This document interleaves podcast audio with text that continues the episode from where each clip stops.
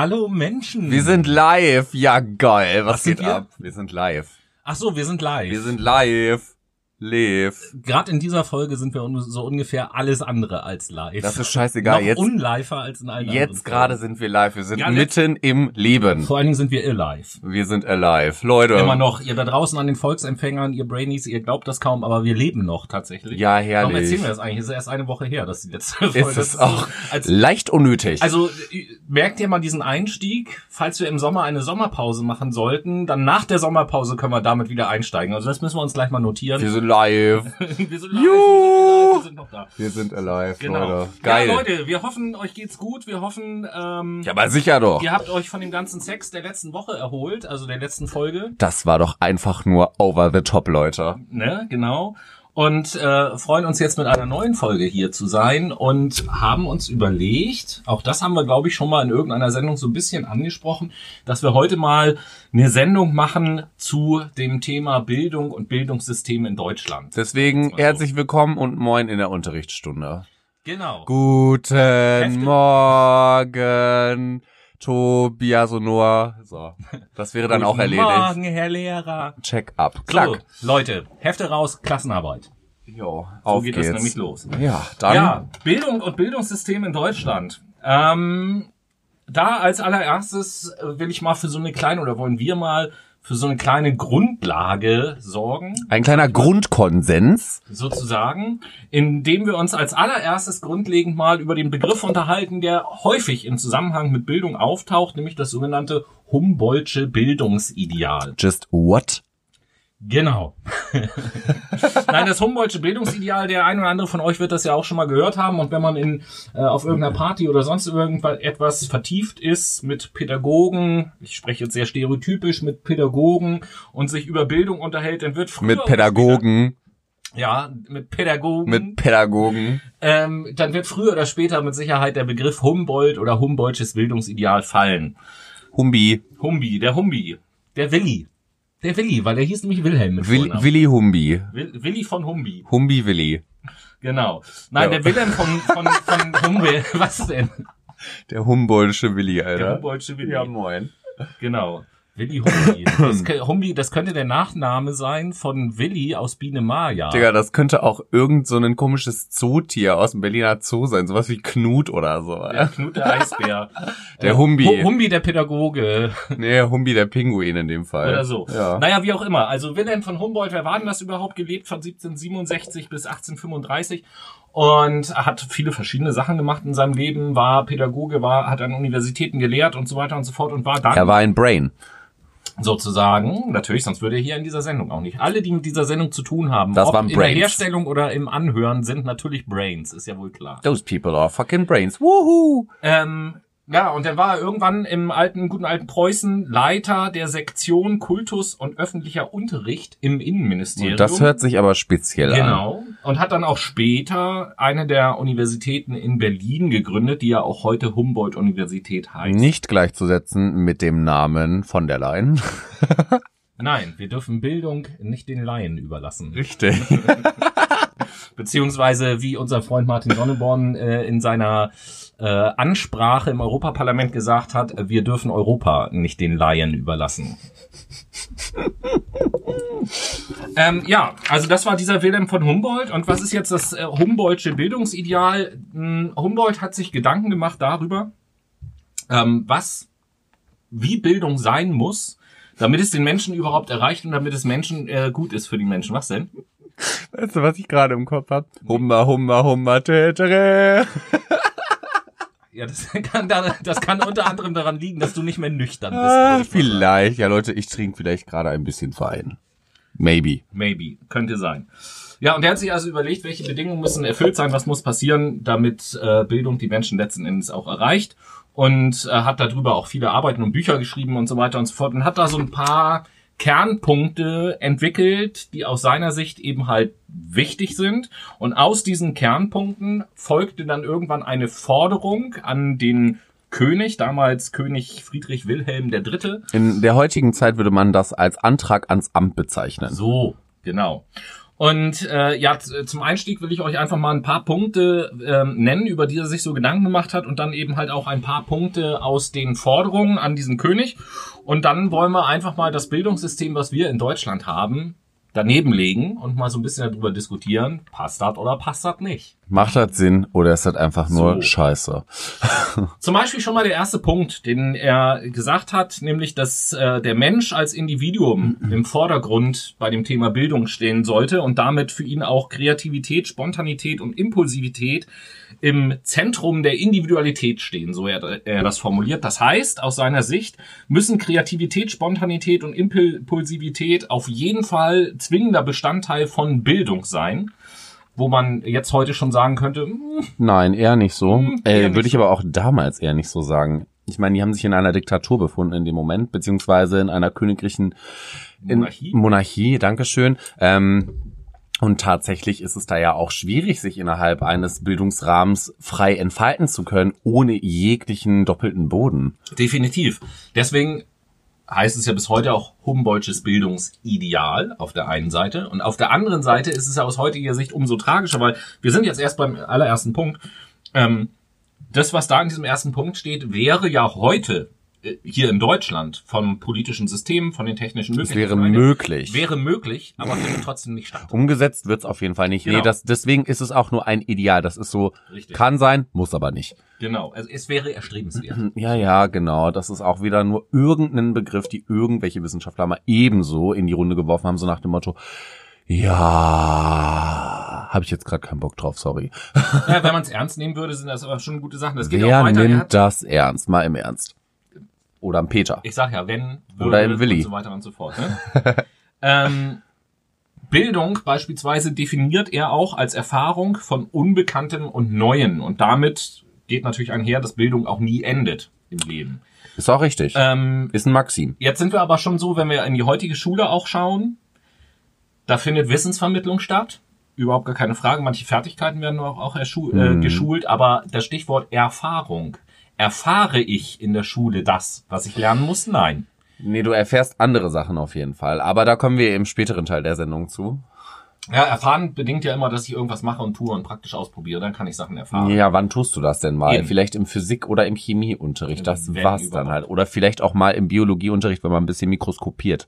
Oder Textil und Musik. Wobei ich sagen muss, in Musik habe ich zum Beispiel nicht Musik musiziert, sondern ich habe die Noten auswendig gelernt. Achso, nee, wir haben auch musiziert durchaus. ah, Aber okay, siehst du. zu Schulstories kommen wir nachher auch noch so ein bisschen. Was hat er noch gesagt? Er hat gesagt, äh, Empfänglichkeit und Emotionalität als Keim der Produktion von Neuem ist ganz wichtig. Emotionalität, Empfänglichkeit, Öffnung der Schüler und so auch schwierig in der Schule auf jeden Fall. Ja. Ähm, Bildung, äh, sagt er auch, ist äh, das Anknüpfen an einen Stoff, der erst belebt werden muss. Also Bildung soll ein Stoff auch lebendig machen, sagt er. Kann ich auch mal ein ganz großes Fragezeichen an dieser Stelle schon Ja, was meint er konkret damit? Das ist halt die Frage in dem Moment. Dass ich meine, der Grundgedanke ist echt nicht verkehrt, aber wie sieht das praktisch dann aus? Ja, das ist eben genau das, dass ich im Unterricht einen möglichst hohen praktischen Anteil haben muss. Ja, gut.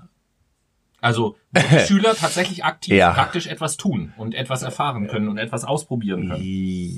Ja, ob das jetzt so unbedingt immer der Fall ist. Ich Nein, stell's nein. mal so in den Raum. Ich, be ich Naja. behaupte ja, dass das so gut wie nie der Fall ist, tatsächlich. Also, ja, doch, du tust ja schon praktisch was, aber das ist halt wieder die Frage, wie definierst du Praxis in dem Moment, ne? Also, wie, vor allen Dingen Erfahrungswerte. Sind es dann wirklich Erfahrungswerte, die du im Unterricht sammelst, oder sind es Anweisungen, die du befolgst? Das ist so zwiegespalten. Im Wesentlichen glaube ich eher, eher, nicht zu 100 Prozent, aber eher, dass es Anweisungen sind, die man befolgt. Ja, Also das ist schon denk sehr- ich Und da nämlich sind wir auch. im Prinzip auch schon beim nächsten Punkt, weil er sagt nämlich auch, er lehnt die Mechanisierung und Technokratisierung von Bildung ab. Stopp, was? Die Mechanisierung und Technokratisierung. Also Mechanisierung im Sinne von Standardisierung? ja, genau. Aha, und das andere Technologisierung im Nicht Sinne... Technologisierung, Ah, sondern Technokratisierung. Okay, stopp, was? Ähm, naja, letzten Endes hängt das schon so ein bisschen miteinander zusammen. Hippokrates? Fragezeichen? Technokratie ist ja, dass die Techno, die Technik sozusagen von der Technik alle Macht ausgeht, wenn man so will. Naja, ist Demokratie, das da geht vom Volk alle Macht aus.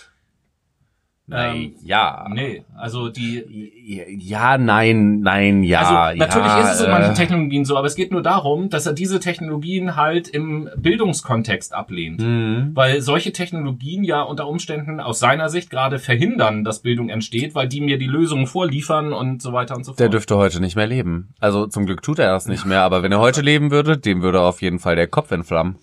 Ja, und aus diesen, aus diesen, ja, Ansichten heraus hat er halt äh, ein Schreiben verfasst an König Friedrich Wilhelm III. und hat dort verschiedene Forderungen gestellt, die sozusagen auch als die Kernpositionen von äh, Humboldt gelten. Und das sind vier an der Zahl, nämlich als allererstes, dass Bildung allen zugänglich sein muss.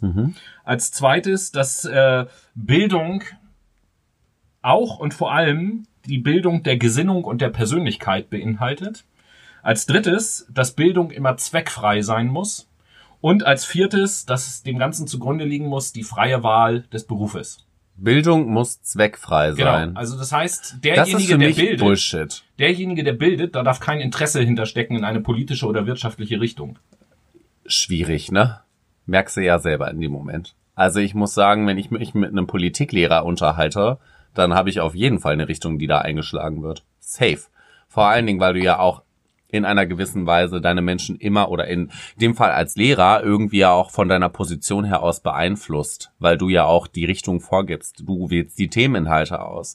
Du schaust, was könnte zur Lebenswelt passen im Unterricht. Du schaust ja auch, wie könnte ich jetzt emotional von meiner Seite aus handeln. Und da muss ich sagen, zweckfrei, äh, damals würde ich, das hätte mich mal echt interessiert wie das damals gelaufen ist, wie, wie die das umgesetzt haben, diese, dieses Axiom in dem Sinne, oder? Oder ist es ein Ja, gar Maxim? nicht. Was ist es? Ist es ein Maxim oder ein Axiom in dem Sinne? Ist ein Maxim, ne? Wollte ich mich sagen.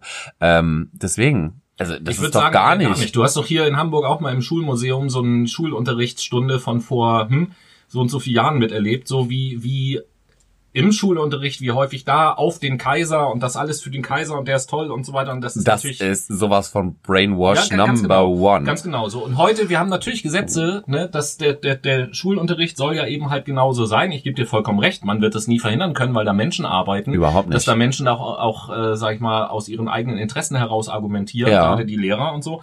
Das wird man nicht verhindern können, aber hier geht's ja erstmal um den Grundgedanken. Und Mhm. der Grundgedanke ist natürlich genau richtig. ja, ja, klar. Ja, das ist mal vollkommen klar. Also das sind so die Grundforderungen gewesen und ähm, jetzt will ich einfach mal so ein bisschen draufschauen, äh, wie denn aktuell das Bildungssystem in Deutschland strukturiert ist und danach können wir mal gucken, ob dieses System dann zu diesen Forderungen überhaupt passt und was man vielleicht besser machen könnte. Das sind alles Dinge, die wir noch äh, diskutieren wollen. Ich habe hier im Internet ganz einfach auch über Wikipedia eine ganz coole Grafik gefunden, wo unser Bildungssystem einfach mal abgebildet ist. Ganz cool bedeutet hochkomplex teilweise. die äh, Grafik, die werden wir auf jeden Fall auch ähm, dann bei Instagram und, und Twitter mal zur Verfügung stellen, dass ihr das dann einfach mal nachschauen könnt. Ich versuche euch ohne Bild auf jeden Fall erstmal durch diesen Aufbau ein kleines bisschen durchzuführen. Ganz grundsätzlich wird unser Schulsystem oder unser Bildungssystem in verschiedene Bereiche gegliedert. Das sind fünf Bereiche an der Zahl. Das fängt an mit dem sogenannten Elementarbereich. Elementary School sagt Genau. euch bestimmt was. Hat man Ähm, öfter bei den Simpsons gesehen. Richtig, wobei das nochmal wieder was anderes ist, weil die Elementary School in Amerika ist ja die Grundschule. Ja, aber auch die Vorschule. Ja, aber Grundlegend wird die Grundschule, Grundschule ja. bezeichnet und das ist bei uns eben halt noch ein bisschen anders. Äh, zu dem Elementarbereich ähm, gehört dann eben halt die Krippe beziehungsweise der Kindergarten ähm, und eventuell in Teilen halt auch noch durch die, Was die macht Vorschule. man denn in der Krippe, sag mal? Da habe ich ja noch nie Berührungspunkte mit Wickeln, gehabt. schlafen, Kacken.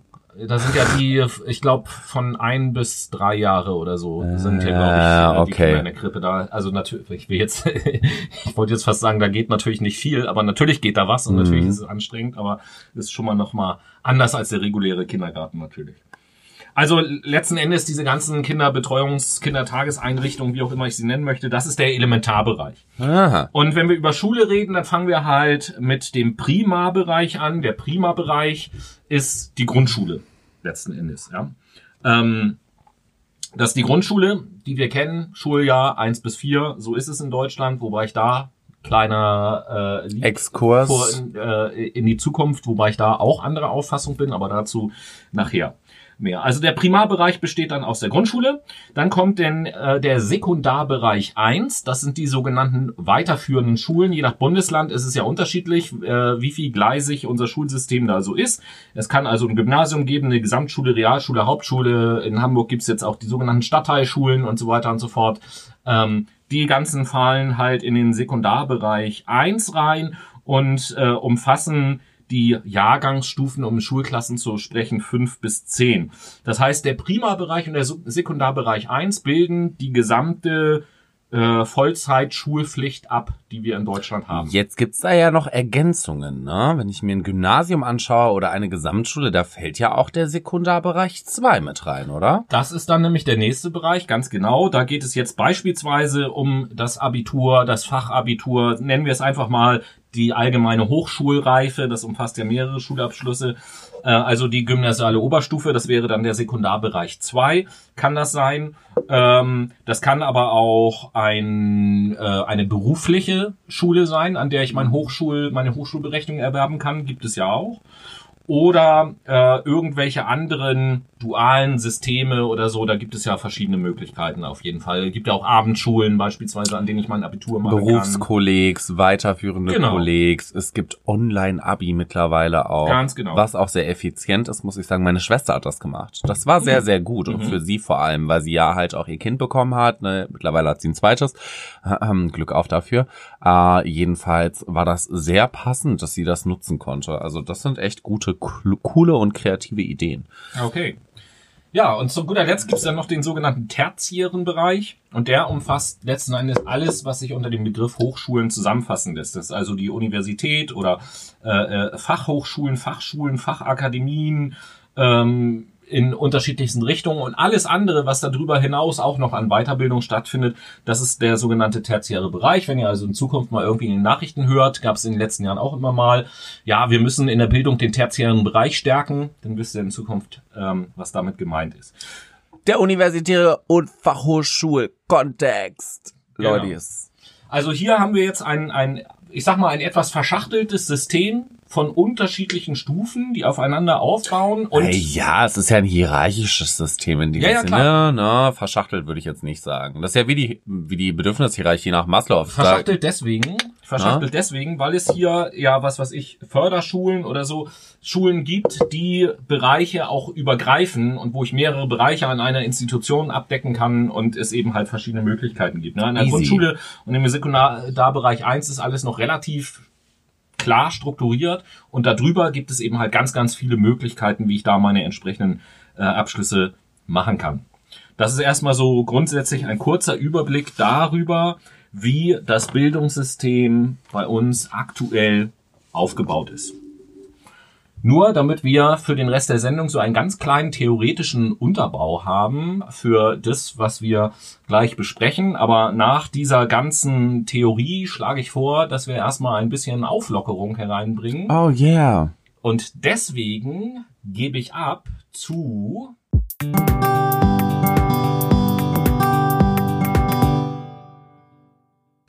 Late Machado Playlist, Late Machado Playlist, Late Machado Playlist. Leute! Late Machado Playlist. Geil. Leute, was hast du mitgebracht, Tobi? Was habe ich mitgebracht? Ich habe als erstes mal einen Titel von einer deutschen Band mitgebracht, The New Roses. Sehr deutsch. Ja, hört man am Namen schon, dass die aus Deutschland kommen. Und zwar das Lied Every Wild Heart. Oh ja, das hört man auf jeden Fall, dass das deutsch ist. Ich habe ja? im Gegenzug eine wirklich deutsche Künstlerin. Nämlich die Künstlerin Larry aus Berlin. Und Larry hat den Song Mond konzipiert würde ich sagen. Konzipiert könnte man sagen. Musiziert. Auf jeden Fall ist es ein hart geiler Song, um seine Laune ein bisschen aufzubessern. So viel dazu auf jeden Fall. Larry-Haftigkeit. Larry-Haftigkeit. Fuck off. Die ist geil, die Alte. Die sieht ja. nicht nur, also die sieht nicht nur geil aus, die singt halt auch noch geil. Genau, richtig. Wundervoll. Jo, jo. Also, wir haben eben äh, uns mal angeguckt, was hat der alte Humboldt so gesagt? Wie sieht aktuell so unser Bildungssystem Humma, humma, humma, tetere, tetere. Okay, reicht. Ja, also ihr Brainies da draußen, wenn ihr uns jetzt so ein bisschen zuhört, vielleicht könnt ihr auch manchmal verstehen und da mein Appell an ein bisschen mehr Rücksicht, warum Lehrer manchmal so einen schwierigen Job haben. Wenn die in der Klasse so Chaoten haben wie den Noah beispielsweise. Ich wäre jeden Tag betrunken. Also ich wäre Alkoholiker, wenn ich Lehrer wäre, ohne Scheiß. Deswegen Respekt an meine Freunde, die Lehramt studieren und auch schon im Ref oder als Lehrer tätig sind. Ich hab echt, ihr habt den vollsten Respekt. I swear. Ja, wie krass das manchmal ist, ne? wenn dann nachher so die Schulklasse auf den Lehrer wartet und er kommt nicht, weil er mit seinen Kollegen mal wieder im Lehrerzimmer versackt ist und schon total besoffen ist in der ersten großen Pause. Da wurden schon wieder die Joints in der ersten Stunde gezückt, ich sag's dir. Ja, und äh, jetzt einfach mal, wenn wir uns überlegen, so das System, was wir jetzt haben aktuell in Deutschland. Da will ich erstmal dir einfach die Frage stellen, und wir betrachten ja immer beide Seiten der Medaille. Was sind denn aus deiner Sicht so Vorteile von einem solchen System, wie wir das jetzt haben? Vorteile sind auf jeden Fall die Standardisierung.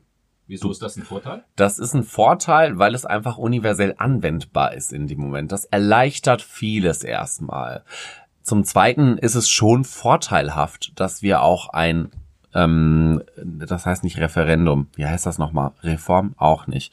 Das heißt, wenn sich Leute zusammensetzen, um über irgendwelche Bildungsinhalte zu entscheiden, wie nennt man das nochmal? Verdammt, ich stehe auf dem Schlauch. Nein, mir geht's um das Konstrukt, diese Leute. Das nennt man Gremium? ja Forum. Forum. Forum. So, oder Gremium. Das ist ja eigentlich gleichbedeutend in dem Moment. Was heißt gleichbedeutend, aber es unterscheidet sich nicht groß. Jedenfalls finde ich das vorteilhaft, dass äh, auf jeden Fall Leute mit einer bestimmten Expertise diese Bildungsinhalte auswählen, aber da kommt noch ein großes Aber, das kommt später.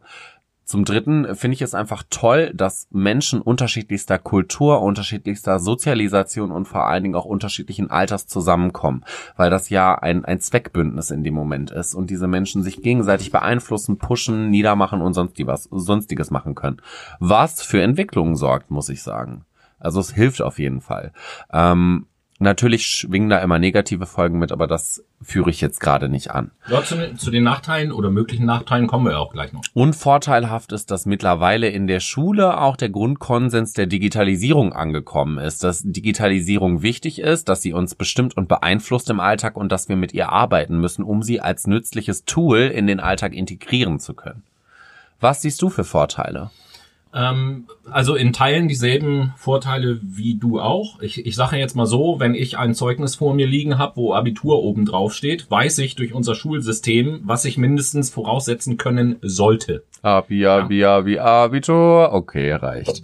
Jetzt nur mal als Beispiel. Das eben halt durch diese Standardisierung, dass es einheitliche Lehrpläne gibt. Jetzt haben wir natürlich auch in den letzten Jahren immer die eine oder andere kleine Reform gesehen. Stichwort jetzt Zentralabi beispielsweise. Die 8, die 9 ja, da kommen wir auch gleich noch drauf, weil wir ja in der Vergangenheit immer das Problem hatten, dass Abitur, ähm, Abiturabschlüsse aus unterschiedlichen Bundesländern unterschiedlich viel wert sind und quasi das Abitur, Echt? ja, ja, oh. also das Abitur okay. aus, aus Hamburg, wenn jemand Abitur 1,0 gemacht hat, dann sagt man, wenn der sich in Bayern bewirbt, dann ist das so zu bewerten wie ein bayerisches Abi von 2,5 weil halt in Hamburg die Schule zu leicht ist aus den aus Sicht von Bayern. Bildung ist ja Ländersache. Ja, ja.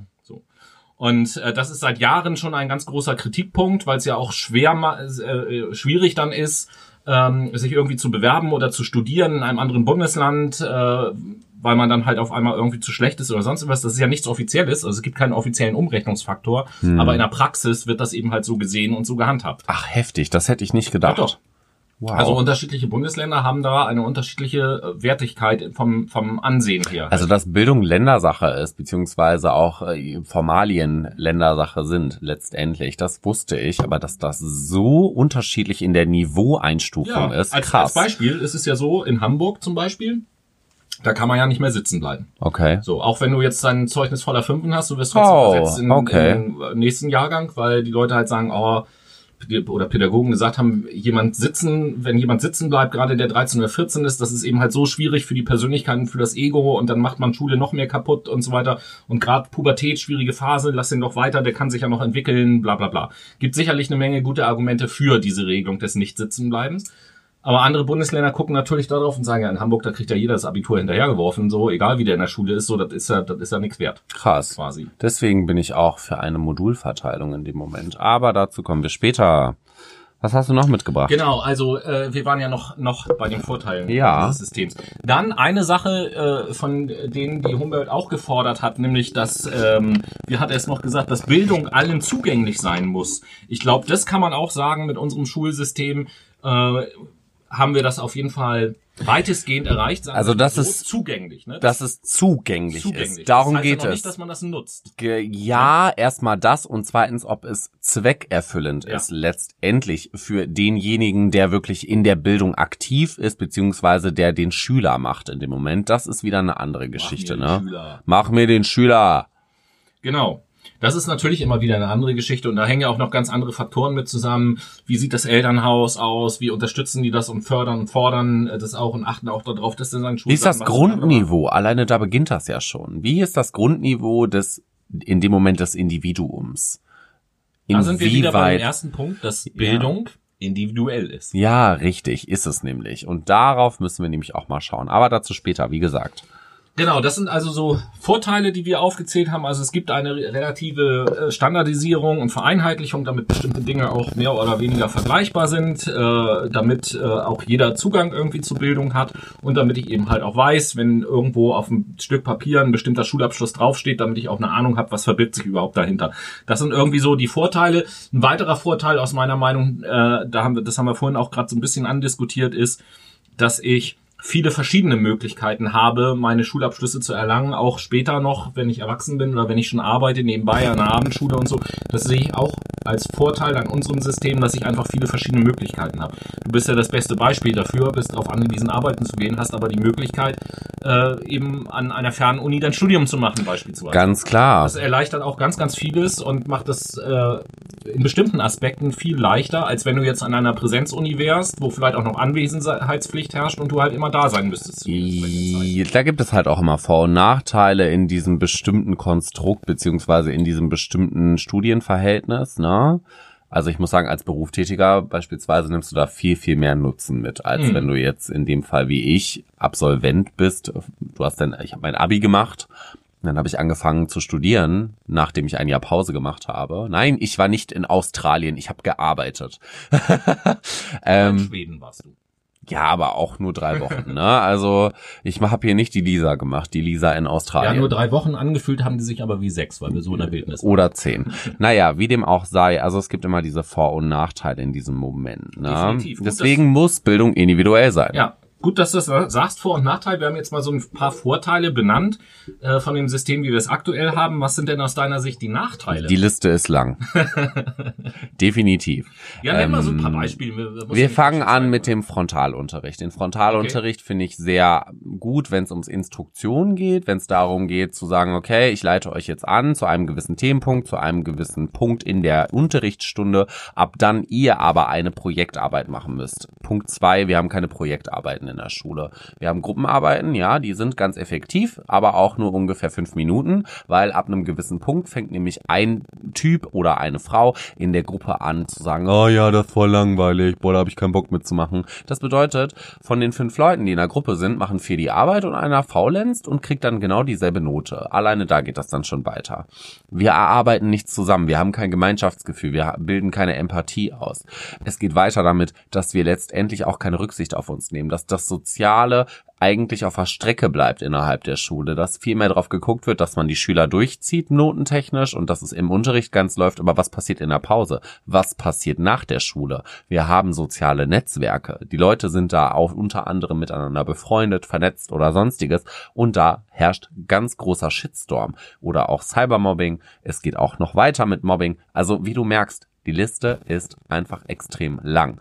Wenn ich noch weiter schaue, dann die Beeinflussung der Lehrer, beziehungsweise durch den Lehrer werden Schüler beeinflusst. Ganz klar, alleine dadurch, wie plane ich den Unterricht, wie schaue ich, ob der, ob die Unterrichtsthemen lebensweltorientiert sind oder nicht oder zu meinem Lebensumfeld passen. Das machen ja auch ganz viele Lehrer. Also ich hatte einen Politiklehrer, der hat seinen Politikunterricht so gestaltet, dass wir viel über Adolf Hitler geredet haben und vor allen Dingen auch ganz viel darüber, wie die Unterschiede zu jetzt sind. Man merkte auf jeden Fall, dass er ungefähr 63 ist und kurz vor der Rente stand, beziehungsweise kurz vorm Abkratzen stand. Ja, und dann muss man natürlich auch dazu sagen, dass Adolf Hitler selbstverständlich auch ein schwieriges Thema ist. Ne? Also ich meine, ähm, privat ist Adolf echt ein netter Mann gewesen, aber politisch schwierig. Der Lehrermangel. da geht's auch weiter, wenn wir jetzt gerade über Adolf Hitler reden. Ich hatte vier Jahre Geschichtsunterricht und vier Jahre haben wir Adolf Hitler behandelt. Toll, oder? Richtig schön. Bei immer derselben Lehrerin. Wir haben keine unterschiedlichen Themen durchgenommen. Ich weiß nicht, ob sie nur das konnte oder, oder weiß ich nicht was.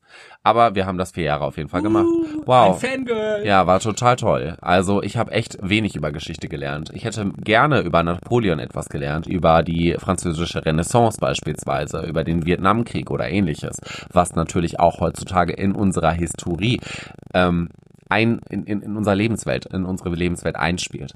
Ähm, aber auch solche Sachen wie, dass Lehrer- und Schülerbeziehungen nicht effektiv geknüpft werden bzw. entwickelt werden. Das bringt's doch nicht. Wir wissen doch alle, dass Lernen nicht nur über den Neokortex entsteht. Also tut mir leid. So schön wie Zahlen, Daten, Fakten auch sind, wie schön Faktoranalyse ist, wie schön auch Reflexion ist, aber du brauchst ein limbisches System, um überhaupt den Anreiz in dir zu wecken.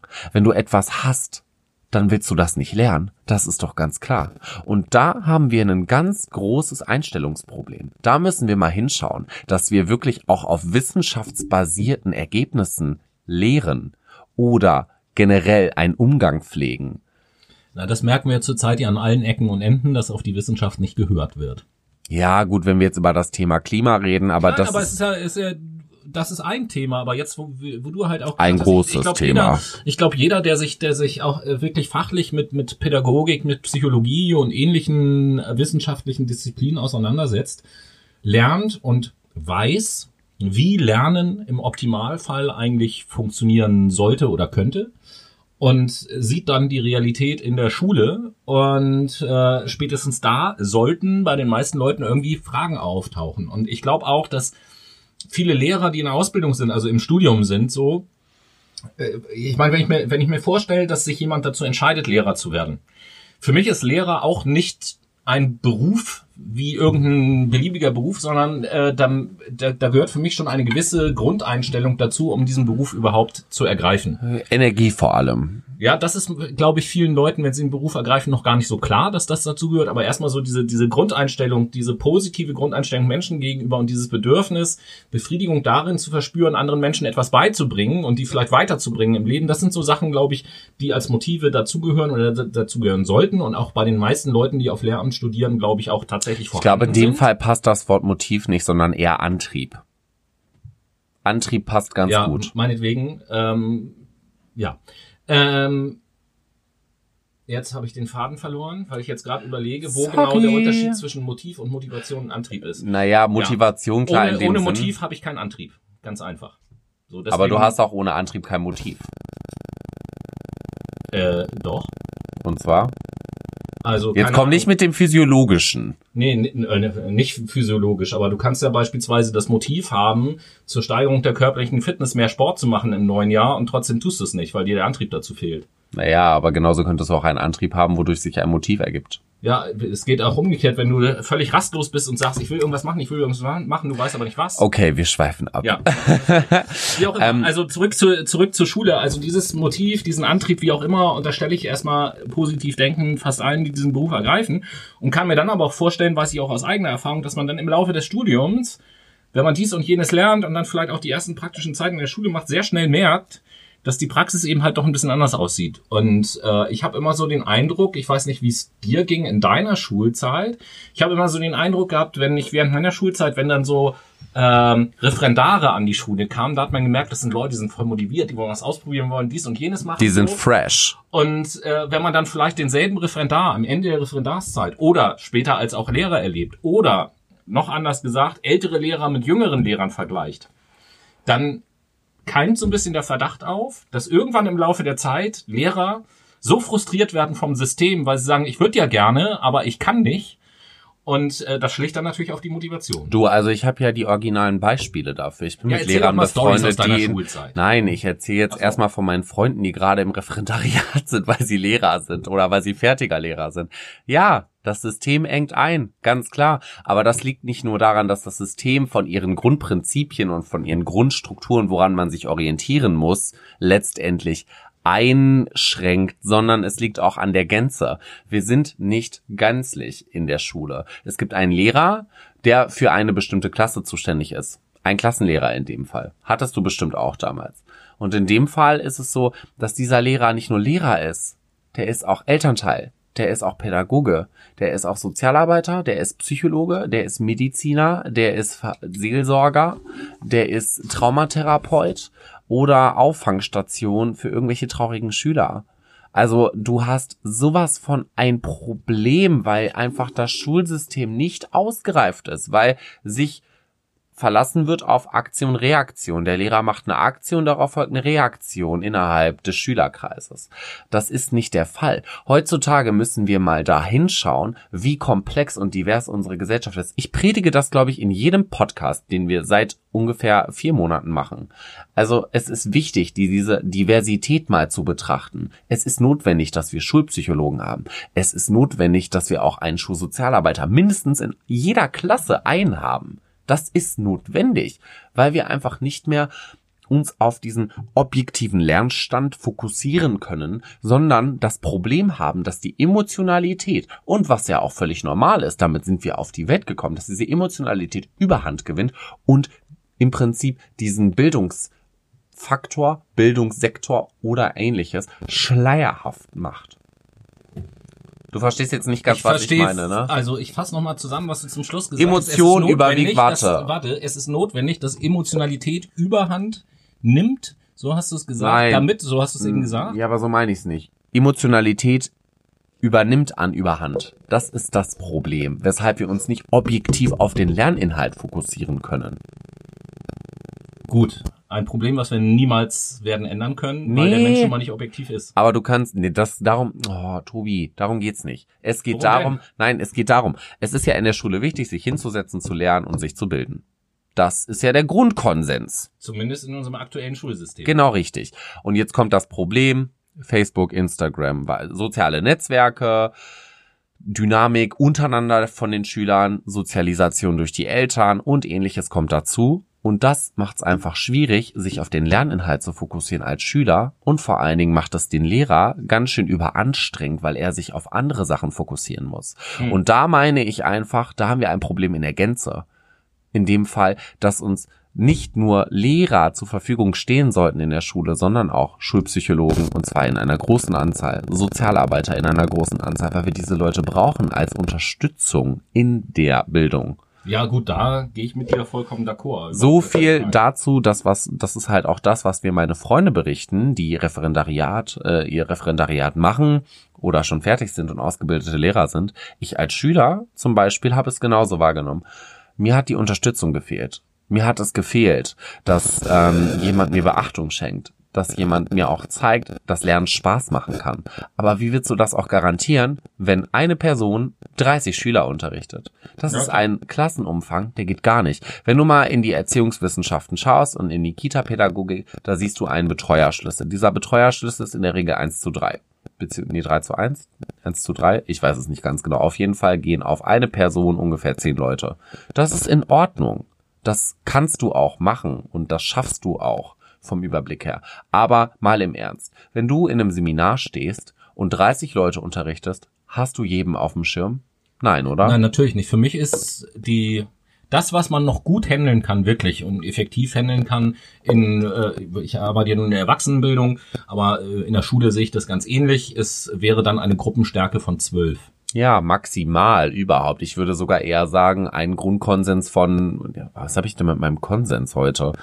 Ähm, Ja, du benutzt manche Worte manchmal an sehr interessanten Stellen. ein, ein Teil, einen Teilnehmerrahmen von fünf Leuten auf eine Person, das finde ich viel effektiver, weil du viel näher arbeiten kannst, weil du, und da komme ich jetzt wieder auf das Ne- Neurowissenschaftliche, du musst den, du musst einfach das limbische System ansprechen, und zwar mehr als den Neokortex in dem Sinne. Der Neokortex sammelt, sammelt Informationen und prägt die sich ein, super, aber diese ganzen Sachen werden ja nicht vom Arbeitsgedächtnis ins Langzeitgedächtnis übertragen, wenn du keinen emotionalen Input dazu hast, wenn du nicht weißt, okay, ich habe einen Nutzen, ich habe einen Zweck, den ich damit erfülle. Naja, Wiederholung wäre da auch ein Prinzip, um das zu übertragen. Ja, das Und nennt sich dann emotionsfrei ja und das passieren. ist dann Bulimie lernen und wie viel nimmst du davon mit?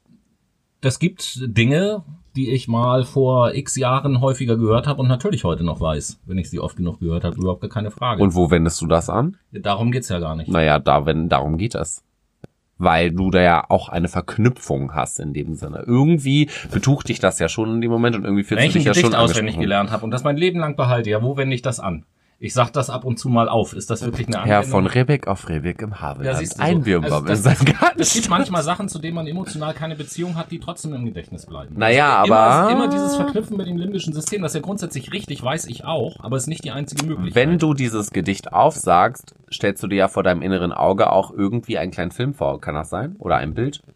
Oder ein Symbol? Ich sag mal so, a Quadrat plus b Quadrat gleich c Quadrat. Habe ich gelernt, weiß ich auswendig, werde ich mein Leben lang nicht vergessen. Ich weiß, dass das binomische Formel heißt. Ich habe dazu keine emotionale Beziehung. Ich weiß nicht mehr, ich kann auch nicht erklären genau, was man damit macht. Irgendwas mit Dreiecken, aber mehr weiß ich halt auch nicht. Ja gut, in dem So. Fall hat Wiederholung genützt. Das, was du meinst, Dankeschön. ja, ja, Wiederholung hilft auch. Aber ich würde sagen, es hilft 50 Prozent und nicht 100. Aber es stimmt ja grundsätzlich das, was du sagst. Wenn ich gelernte Inhalte mit Emotionen verknüpfe, dann lerne ich das natürlich leichter. Und dann behalte ich das natürlich auch besser. Überhaupt gar keine Frage. Definitiv.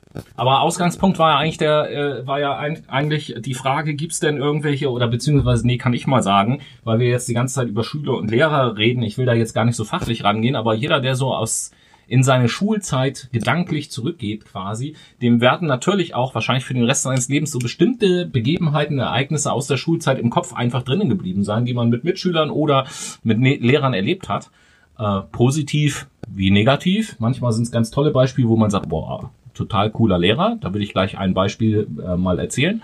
Und dann gibt es auch andere Beispiele, wo man vielleicht sagt, äh, Beruf verfehlt, Fragezeichen. Will ich auch gerne Ja. mal zum Beispiel erzählen. Ähm, Dann hau rein. was, was, so ganz witzig war und so ein bisschen äh, Hilflosigkeit und Desinteresse am Individuum äh, zeigt, ist, wir hatten mal einen Physiklehrer, der hat, Ich auch. ja, jeder hatte mal einen Physiklehrer, der der hat, scheiße. der hat Physik und Chemie, glaube ich, auch unterrichtet, aber bei uns eben halt Physik. Und das war so ein, das war sowieso irgendwie so ein komischer, unsympathischer Typ. Und der, der, der, hat die, der hat die Eigenschaft gehabt, vom ersten, von der ersten Unterrichtsstunde eines neuen Schuljahrs an, in jeder Stunde immer eine Anwesenheitsliste rumzugeben, wo dann jeder drauf unterschreibt, damit er eben halt auch sehen kann, ob wirklich jeder da war. Ähm, diese Anwesenheitsliste war jetzt nicht irgendwie vorgedruckt, sondern im Prinzip war das ein leerer Zettel, wo jeder seinen Namen draufschreiben sollte und dann seine Unterschrift leisten sollte. Was natürlich zur Folge hatte, wenn irgendjemand mal geschwänzt hatte, haben wir trotzdem den Namen da drauf geschrieben, Unterschrift unleserlich, passt schon. So, und wir haben vom ersten Tag an dort einen Schüler raufgeschrieben, den es überhaupt gar nicht gab. Nämlich Peter Bond. Die Älteren unter euch werden sich erinnern, Peter Bond war mal Moderator vom Glücksrad im Fernsehen und davor Pornodarsteller. Und den haben wir eben halt als Schüler mit aufgenommen. So. Dann ging ein halbes Jahr ins Land und es kam die Stunde, wo die mündlichen Zensuren besprochen wurden. Und der Lehrer fängt an, jeden einzelnen Namen aufzurufen und die Zensur zu sagen, die er eben halt vorgesehen hat. Dann konnten wir noch so ein bisschen diskutieren und so. Und tatsächlich hat Peter Bond, sage und schreibe, eine 3 bekommen. Fanden, fanden wir sehr interessant, dass jemand eine 3, was ja immer befriedigend ist. Also sagen wir mal so, es gab Schüler, die anwesend sind, die es wirklich gab, die eine 4 bekommen haben und ein Mensch, den es überhaupt gar nicht gibt, bekommt eine 3, weißt du? Wie geil ist das denn bitte? Oh mein Gott, ihr habt den sowas von reingelegt. Ja, hat er das jemals rausbekommen? Nein, das, das war ja so ein... Oh, das hättet ihr auflösen Nein, müssen. das hätten wir deswegen nicht auflösen müssen, weil das ja so etwas war. Das hat sich von Jahrgangsstufe zur Jahrgangsstufe begeben und jede neue Jahrgangsstufe, die ihn bekommen hat, hat sich irgendeinen anderen Namen überlegt und hat das wieder gemacht. Also es ist quasi so eine Urban, wahre Urban Legend an unserer Schule halt irgendwie gewesen und jede Jahrgangsstufe hat das halt fortgeführt, diesen Scherz sozusagen. Du Scheiße, das ist natürlich heftig. Genau.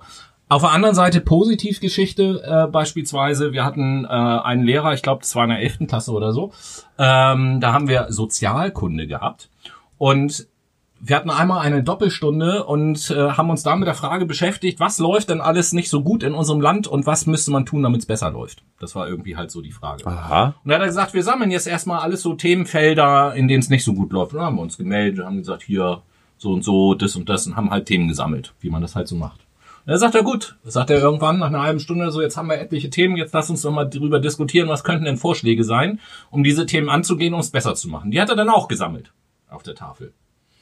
Und dann waren wir irgendwann halt fertig und dann hat er sich so unsere Vorschläge auf der Tafel angeguckt, sagte so, ja, das sind jetzt eure Vorschläge und so und guckte uns an, nickte uns so zu und sagte, wisst ihr was? ihr seid alles Kommunisten. Das sind Hm. alles Vorschläge, die aus dem Kommunismus kommen und so weiter und so fort. Und da fiel uns erst, dann haben wir uns das durchgelesen und da fiel uns erst auf so, äh, ja, Lol. hat ja recht gehabt und so weiter und so Krass. fort. Und das, das, das war halt eine, für die, es war ein ganz normaler Unterricht, für die Möglichkeiten in der Schule schon eine relativ erfahrungsbasierte Art des Lernens, weil wir auf einmal so vor den Kopf gestoßen sind, so, ah, dann kam die Erkenntnis auf einmal so, ah ja, stimmt ja. Aha, das macht also den Kommunismus aus und bla bla bla und haben uns so den Themen genähert. Das war echt ein cooler Lehrer, bei dem ich gerne Unterricht gehabt habe. So, gibt's bei dir auch irgendwelche witzigen Stories aus deiner Schulzeit über Lehrer, positiv wie negativ? Hm, Negativ. Ich hatte eine Mathelehrerin im Abi, da haben 23 Leute von 27 eine 5 im Abi geschrieben und natürlich 4 eine 3 plus. Warum wohl? Also man Die Arbeit ist dann aber merkte, ja nicht gültig. man merkte auf jeden Fall, äh, doch, das war gültig. Also da hättet ihr mal in die Gesetzestexte gucken müssen. Ja, das juckt, glaube ich, keinen im Kreislippe in diesem Sinne. Also äh, in Hamburg schon. Ja, siehste, äh, ist ja, Bildung ist ja Ländersache, ne? Äh, nee, es hat auf jeden Fall keinen interessiert. Und Hm. es war auch zwei Jahre lang bekannt, dass diese Dame super ein krasser Crack ist, was über was Mathe angeht. Die kann das übel. Sie kann es aber nicht erklären. Hatte ich auch in der 11. Klasse einen, der hat, voll crank muss man sich mal reinziehen, also der war Mathelehrer. Dann hat er nebenbei an der Uni noch Mathekurse für Hochbegabte gegeben. Ja. Und, und jetzt kommt das eigentlich, doch, ich möchte sagen perverse. Mal sehen, was du dazu sagst. Er, er war Mitglied in einem sogenannten Mathe-Zirkel. Das heißt, da sind ein paar Mathe-begeisterte das ist. Mathe-begeisterte Leute gewesen, die haben sich einmal in der Woche abends getroffen, um bei einem Glas Wein gemeinsam zu rechnen und Mathe zu machen und sich mit den Sachen auseinanderzusetzen und Formeln aufzulösen und keine Ahnung und umzuformen und damit haben die ihren Abend verbracht, weil sie es toll fanden. Du siehst meinen Gesichtsausdruck. Ich glaube, der ist Aussagen genug, oder? Ja, also für alle Brainies da draußen, an den Volksempfängern, die das jetzt nicht sehen, Noah sitzt vor mir lächelnd und zwei, zeigt zwei Daumen nach oben und findet das gut. Ich bin total angewidert. Eine positive Story ist, dass ich eine Mathelehrerin habe, die mich sehr ähm, in die Richtung getrimmt hat, Mathe zu können, weil sie sich Zeit genommen hat, weil sie aber auch generell Mathe sehr gut beigebracht hat, weil sie das beispielhaft getan hat, weil sie mit Symboliken gearbeitet hat und so weiter und so fort. Symboliken, Symboliken, cooles letztes Beispiel äh, dazu. Ich hatte nämlich auch mal eine Mathelehrerin, die hat eigene Mathebücher geschrieben. Und diese Mathebücher haben wir dann natürlich auch im Matheunterricht verwendet. Mhm. Äh, das war so fünfte, sechste Klasse, ne? Nur damit ihr ungefähr äh, das äh, Bildungsniveau da kennt, über das ich jetzt rede. Und diese Mathebücher, zwei Stück gab's, Schwierig. heißen Im Land der Zahlen Teil 1 und Teil 2. Und die waren tatsächlich so aufgebaut. Da standen keine Formeln und sonst was drinne, so, sondern da standen Geschichten über Zahlen drinne, was die im Land so erlebt haben. Und wenn es zum Beispiel, daran erinnere ich mich noch, um äh, die mathematischen Zeichen größer und kleiner gleich geht, das ist ja so fünfte Klasse, wo man sich damit irgendwie auseinandersetzt, Das Krokodil. dann waren bei uns Zahlen auf einem Spielplatz und saßen auf einer Wippe und haben halt gewippt und da kann man ja sehr schön größer und kleiner gleich und so weiter und so fort sehr schön bildlich auch darstellen. Da waren schöne Zeichnungen im Buch drin und das las ich halt total toll und es war einfach ein cooles Buch, was ich auch gerne gelesen habe. Mega geil. So, wo ich auch gesagt habe, ja, so kann man auch an Mathe rangehen. Ja, aber Sehr, sicher sehr doch. cool. Puh. Viele Geschichten aus der Schulzeit, Vorteile, Nachteile. Gleich machen wir ja, äh, werfen wir noch einen Blick darauf, was könnte man denn anders und vielleicht besser machen. Da habe ich auch so, haben wir auch so ein paar Ideen mitgebracht. Vorher aber zum Durchatmen würde ich sagen, machen wir noch mal eine Runde.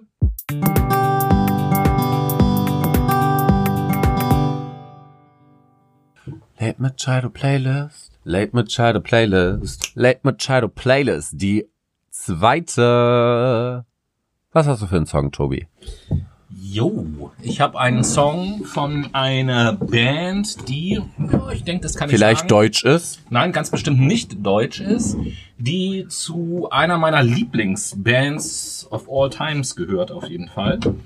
Und zwar ist das die Band Pearl Jam Ah, mit dem eingänglichen Titel Elderly Woman Behind the Counter in a Small Town. hört sich sexy an. Ich werde auf jeden Fall ein zweites Lied von Larry auf die Playlist setzen und zwar das Lied heißt Medizin. So viel dazu. Ja, Medizin. Warum auch nicht? Medizin. Medizin. Prost darauf. Prost darauf. Wir haben hier nämlich auch beide Medizin heute am Start. Mmh. Leckerer, Ge- leckerer Weißburgunder. Ein Weißburgunder trinkst du. Sie. Hervorragend. Nur den besten. Siehst du. Dahingegen trinke ich ganz gesund einen Whisky Cola. Ja, das habe ich gerochen. Ich dachte nämlich, du trinkst Cola und dann riech ich so am Glas und denk mir so, Alter, das riecht voll nach Whisky, lol. Tobi, was hast du noch mitgebracht? Ja, jetzt geht's ja so ein bisschen äh, darum, hatte ich auch schon angekündigt. Wir haben eben schon auf einige Herausforderungen, Probleme oder so hingewiesen, das ein oder andere andiskutiert und sehen ja jetzt auch in den letzten Jahren, dass immer wieder an Schulen irgendetwas getan wurde. Du hattest vorhin schon mal so ins Spiel gebracht, Abitur in 13 Jahren oder in 12 Jahren beispielsweise auch eine Überlegung, die ich völlig schwachsinnig finde, ehrlich gesagt aber so richtig, mhm. ja, weil wir schon damals das Problem gehabt haben, nach 13 Jahren Abitur hatten wir das Abi in der Tasche und haben uns dann die Frage gestellt, ja, okay, und jetzt? Wie geht's jetzt weiter? Was will ich machen? Und hatten wenig Ahnung davon. Wenn ich mir vorstelle, ich bin noch ein Jahr früher fertig, dann behaupte ich jetzt einfach mal so, dass ich dann nicht unbedingt mehr Ahnung davon habe. Nein, du hast kaum will. Plan. Ja, zumal ich ja während der Schulzeit dann auch noch weniger Zeit habe, über solche Sachen, nach, äh, Sachen nachzudenken, weil der Lernstoff in zwölf Jahren äh, ist ja derselbe wie in 13 Jahren auch. Was hast du denn für konstruktive Ideen mitgebracht? Ja, fangen wir doch mal an. Wir haben vorhin uns das Schulsystem angeguckt. Fangen wir in dem Primarbereich doch mal an. Ich bin zum Beispiel dafür, wenn ich mir die Grundschule angucke, also die Grundschule finde ich so, wie sie heute ist, grundsätzlich schon gut, weil ich finde, in der Grundschule äh, ist so ein institutionalisiertes Lernen durchaus von Vorteil, weil es eben halt darum geht, ganz grundlegende Fertigkeiten erstmal auszubilden, wie ja, Lesen, Schreiben, Rechnen, so. Ähm, das finde ich schon okay. Ich würde allerdings die Grundschule ausdehnen ähm, äh, auf die Jahrgangsstufen eins bis sechs. Ja, macht Sinn. Ja, ähm, weil ich einfach glaube, beziehungsweise meine Mutter ist ja auch Lehrerin gewesen, alle Lehrer, die ich kenne, sagen mir eben halt auch nach der vierten Klasse, wenn es darum geht, zu entscheiden, wie soll es für diesen Menschen bildungsmäßig denn weitergehen, ist halt viel zu früh. Ja, das kann man nach der vierten Klasse oftmals noch überhaupt gar nicht sagen. Da wäre nach der sechsten Klasse auf jeden Fall ähm, viel, viel besser. ist auf jeden Fall ein anderer Referenzrahmen, als genau. wenn du mit 10 oder mit 12 die Schule verlässt. So, äh, geht da nicht um Schule verlassen, sondern weiter. Ja, wechseln, aber natürlich ja, genau. ist das sinnvoller, weil sich da mehr Sachen in der Persönlichkeit vor allen Dingen ausprägen. Richtig, richtig. Ja, ob das jetzt eben halt die sozialen Bindungen sind, aus denen ich dann rausgerissen werde, das ist aber in dem Alter nach der sechsten Klasse schon etwas stabiler als nach der vierten Klasse oder überhaupt auch die Fähigkeiten des Lernens vernünftig ausgebildet sind und so weiter und so fort. Also bin ich auf jeden Fall dafür, Grundschule bis zur sechsten Klasse. Ähm, Gab es hier in Hamburg beispielsweise ja auch vor paar Jahren schon mal die Initiative, das einzuführen, äh, im Rahmen einer Volksabstimmung ähm, ist das dann aber gescheitert, weil die reichen Eltern aus Hamburg an die Universitäten gegangen sind und den Studenten Geld geboten haben, um deren Stimmen zu kaufen, damit die dagegen stimmen, weil die Eltern die Angst haben, okay, wenn es jetzt sechs Jahre eine gemeinsame Grundschule sind, dann müssen ja meine versnobten Kinder sechs Jahre lang mit den Assis aus unterprivilegierten Familien zusammen auf eine Schule gehen. Das will ich überhaupt gar nicht. Hm, macht ja auch voll Sinn, nicht? Genau. Weiterführende Schule, das ist so mein zweiter Vorschlag. Ich bin da für eine einzige Schulform. Ich bin für eine Aufhebung der Trennung Hauptreal, Gymnasium, bla bla bla, brauchen wir alles nicht. Wir brauchen natürlich durchaus verschiedene Bildungsabschlüsse, klar, aber ich bin eben halt für eine Schule und auch Sonderschule und so weiter, eine Schule. Die muss dann natürlich mit den entsprechenden Lehrern auch ausgestattet sein, überhaupt gar keine Frage. Du hast es vorhin schon angedeutet, dass da was passieren muss. Der Meinung bin ich auch. Aber alle zusammen auf einer Schule. Mhm. Ähm, dann dritter Punkt, äh, ganz, ganz wichtig, ich bin, für eine gänzliche Abschaffung sämtlicher Noten, sowohl in der Schule als auch in der Universität. Noten mehr brauchen wir nicht. Brauchen wir auch nicht. Die Und, deprimieren. Ja, die deprimieren nicht nur. Noten haben ein zentrales Problem und das will ich mal anhand eines Beispiels erklären. Ähm, und zwar geht das Beispiel wie folgt. Ein älterer Mann geht spazieren und geht eine Straße entlang und kommt an einer Gruppe von Kindern vorbei.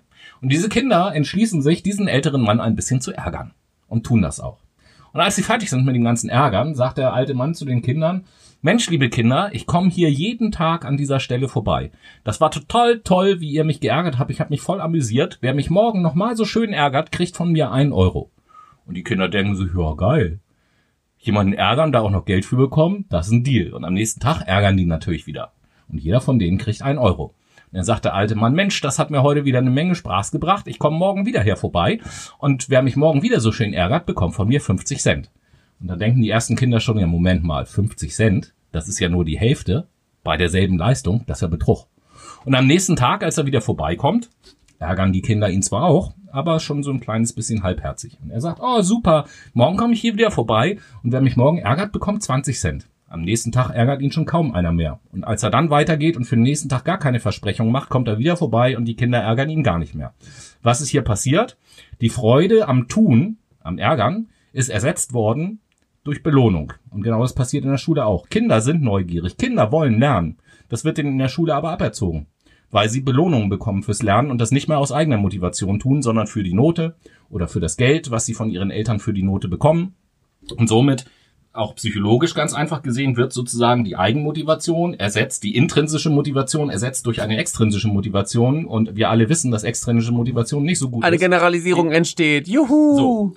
Ja, von daher Abschaffung der Noten. Jetzt kann man natürlich die, sich die Frage stellen, ja Moment mal, aber wenn jetzt Noten gänzlich abgeschafft werden, wie entscheidet sich denn, ob jemand ins nächste Schuljahr versetzt wird? Wie entscheidet Durch sich denn, Schätzungen.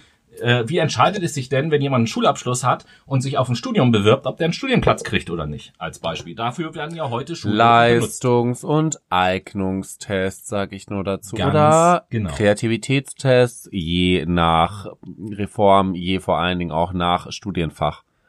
Es sind unterschiedliche Kompetenzen notwendig. Nur weil ein Mensch ein 1-0er Abi hat, kann er sich nicht auf ein Medizinstudium bewerben und ein super Arzt werden, wenn ihm die Sozialkomponente fehlt.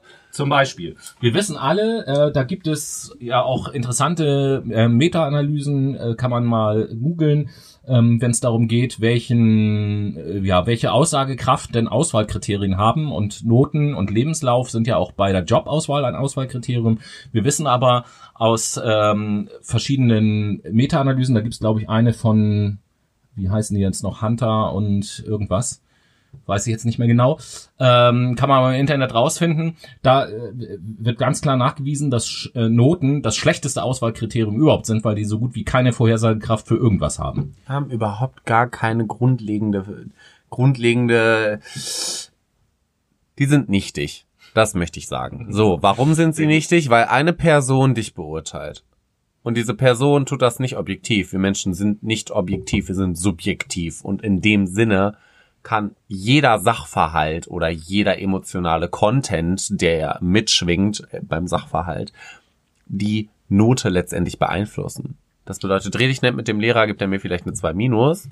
Zeige ich dem Lehrer meine Brüste, kriege ich vielleicht eine 1 minus. wir so, wussten- um das jetzt mal übertrieben darzustellen. Wir wussten zum Beispiel als Schüler immer, bei dem Physiklehrer, über den ich vorhin geredet habe, wussten wir immer, wenn der eine Schulnote nennt, äh, die er uns geben würde, dann müssen wir als Gegenvorstellung eine nennen, die zwei Noten höher ist, weil wir uns dann in der Mitte treffen werden. So war der Lehrer auch immer. Gute ne? Verhandlungstechnik. Der, der, da wusste man immer, wenn der sagt, auch mündlich stehst du auf vier und man dann selber sagt, ah, echt, ich hätte mich jetzt auf eine zwei eingeschätzt, wusste man, dass man eine drei bekommt. Easy. Naja, wie, wie auch immer, also Noten, Uni, hat Noah eben ja gerade schon gesagt. Äh, in der Schule bin ich dafür, dass quasi in jedem Fach am Ende eines Schuljahrs eine Abschlussarbeit geschrieben wird, die auch nicht benotet wird. Da geht es nur darum zu bestehen oder nicht zu bestehen. Und wenn ich die bestehe, werde ich in diesem Fach, und zwar nur in diesem Fach, ins nächste Schuljahr versetzt. Und wenn ich die nicht bestehe, bleibe ich auch fürs nächste Schuljahr in dem Fach im selben Schuljahr, wo ich vorher auch war. So kann ich also auch unterschiedliches Tempo im Lernen so ein kleines bisschen ausgleichen. Modulare Angebote Genau. nennt sich das. Das führt natürlich dazu, dass der klassische Klassenverband so ein bisschen aufgelöst wird, wie ich ihn kenne, aber dazu komme ich gleich, da gibt es auch noch eine Ersatzform. Also keine Abschluss, äh, ke- keine äh, äh, Klausuren und Noten in der Schule, sondern Abschlussprüfungen, um ins nächste Schuljahr zu kommen. Und so wie Noah das eben auch gesagt hat, an der Uni muss ich dann eben einen fachspezifischen Aufnahmetest machen. Und wenn ich bestehe, kann ich eben halt studieren. Wenn nicht, muss ich mir halt anderen Studiengang oder sonst irgendetwas aussuchen. Dann, und du hast es auch schon drüber an, äh, ähm, angesprochen, bin ich auch dafür, weitestgehend, nicht zu 100 Prozent vielleicht, aber weitestgehend das Lernen zu organisieren in Lern- bzw. Projektgruppen. Ja, dass beispielsweise für ein Schuljahr oder für ein Halbjahr eine Gruppe, ein Projekt kommt. Ich mache jetzt mal ein Beispiel. Die kriegen das Projekt Klima.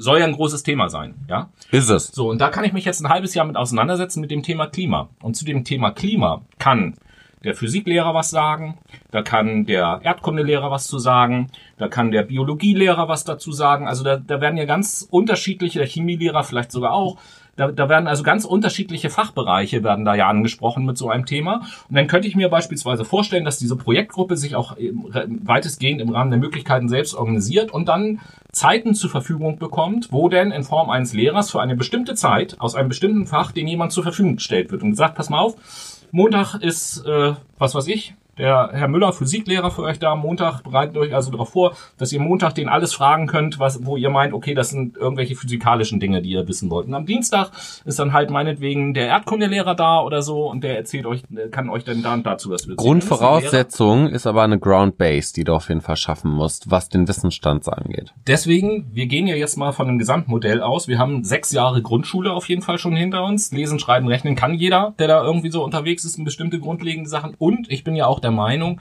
dass ganz grundlegende Fächer auch nach wie vor wie Fächer unterrichtet werden sollten. Beispielsweise Mathematik in Grundzügen, nicht in dem Umfang, aber um eben halt so eine Grundlage zu schaffen oder Deutsch, das, was man früher so als Hauptfächer bezeichnet hat. Ja, und alles andere kann eben halt in diesen Projekt- und Lerngruppen dann irgendwie laufen. Ähm, zum Thema Klassenverbund, weil das ja auch dann schwierig ist, wenn ich eben halt so lerne und gleichzeitig aber sozial ja eine ganz wichtige Geschichte ist. Da bin ich halt der Meinung, es sollte schon Klassenverbünde geben, also in der Altersstufe, selbst wenn jetzt irgendjemand äh, in zwei Fächern, zwei Jahrgangsstufen drunter unterrichtet wird, weil er die Leistung nicht gebracht hat, gehört er ja trotzdem zu dieser Peer Group vom Alter her. Ja. Und diese Peer Group sollte dann durch einen Tutor betreut werden. Und da ist es mir ganz wichtig, dass dieser Tutor nicht gleichzeitig Lehrer von diesen Schülern ist der die irgendwo über sonst irgendetwas. Damit ein externer Blick in dem Moment entsteht. Ganz genau. Das wäre jetzt zum Beispiel ein Posten, den sehr gut, was du vorhin gesagt hast, ein, ein Schulpsychologe oder Sonderpädagoge oder irgend so etwas belegen könnte, der eben äh, spezialisiert ist auf so Gruppendynamiken, pubertäre Probleme und keine Ahnung irgendetwas, damit die Mhm. Schule, damit die Schüler in dieser Gruppe auch über mit dem auch über andere Sachen als nur über Schule reden können. Richtig. Ja, das, das sind einfach so ein paar Ideen, die ich mal ha, die, die ich habe, wo ich sage, so könnte man die Schule so ein kleines bisschen anders gestalten. Jetzt natürlich völlig befreit von Fragen, was kostet das, wie viel Personal brauche ich. Und das kann man alles rausfinden mit Sicherheit. Und ich, ich wette, dass es weniger kosten würde und weniger Personal braucht, als man so denkt oder befürchtet. Und äh, ich glaube auch, dass das super gut funktionieren würde. Und es gibt ja in Deutschland auch schon erste Versuche von Schulen, die alternativ vorgehen und die sagen, wir haben hier eine Projektgruppe, äh, die äh, nur, äh, also es gibt eine Initiative, die gestartet werden soll, wo die Schüler, ich glaube, nach der fünften Klasse oder nach der sechsten Klasse selber entscheiden können, möchte ich weiter zur Schule gehen oder möchte ich selbst organisiert in einer Projektgruppe lernen. Und äh, diese Projektgruppe wird dann natürlich auch begleitet durch jemanden, äh, wo die einzige Auflage ist, der darf kein Lehrer sein.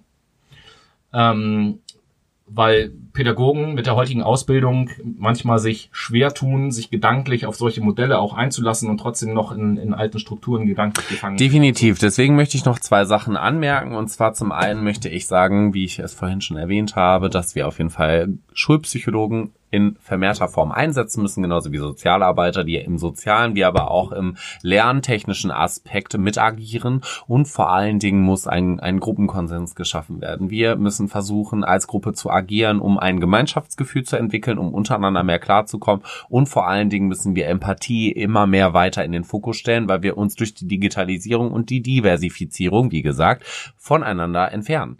Ganz Ja. klar. Jeder geht in seine Ecken. Ne? Dazu auf jeden also Fall. Die, die, die Schule hat zunehmend nicht nur mehr einfach den reinen Bildungsauftrag im Sinne der Wissensvermittlung, sondern äh, mittlerweile ja tatsächlich auch dahingehend einen sozialen Auftrag, um nicht bei allen, aber bei manchen Schülern überhaupt ja erstmal dafür zu sorgen, dass soziale Wesen aus denen werden.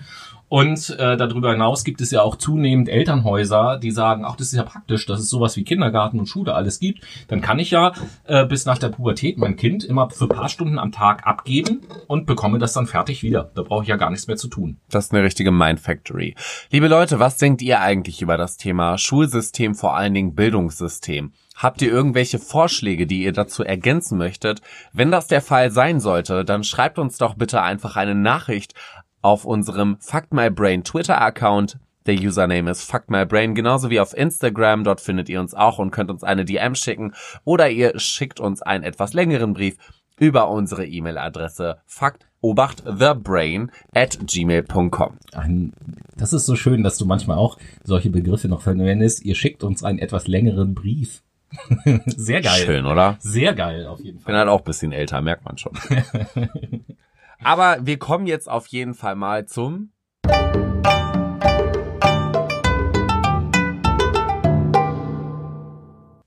das Geräusch der Woche. Und bevor wir zum aktuellen Geräusch der Woche kommen, ähm, müssen wir ja noch das Geräusch der letzten Woche auflösen. Noah, was hast du uns da Schönes zu Gehör gebracht? Oh ja, das war ganz toll. Wir haben eine Pillenpackung genommen, in dem Eukalyptus-Tabletten waren und die haben wir einfach aus derer Alu-Verpackung so klick rausgedrückt. Wisst ihr, wie Paracetamol, die im Prinzip aus der Verpackung gedrückt wird.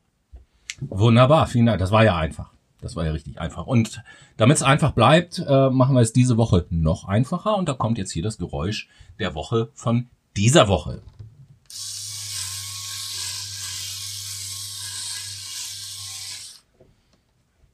Ja, was kann das wohl gewesen sein? Igitt? Keine Ahnung. Das war bei deinem Whisky, Digga.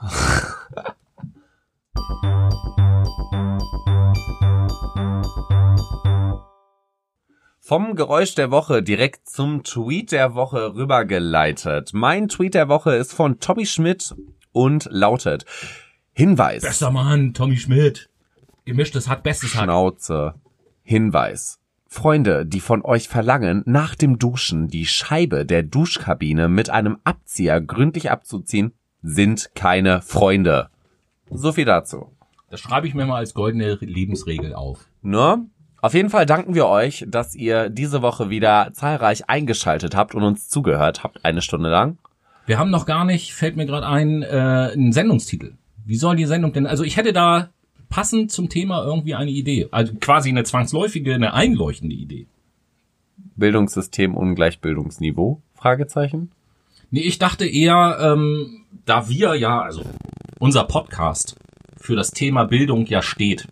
Ja, also kein Podcast ist im Bildungsbereich so bekannt wie, wie unser Podcast. Deswegen selbstverständlich denke ich, dass diese Sendung einfach heißt Quo Vadis Eruditio. Ja, Oder was das, du? das ist eine super Idee. In diesem Sinne verabschiede ich mich von meiner Seite aus und wünsche euch noch eine schöne Woche, freue mich auf nächste Woche und wir sehen uns. Ciao. Von mir auch. Ich wünsche euch eine schöne und maximal erfolgreiche Woche. Bleibt uns gewogen und schaltet auch am nächsten Montag wieder euren Volksempfänger ein, wenn es heißt Fuck My Brain, der beste Podcast der Welt. Haut Prost!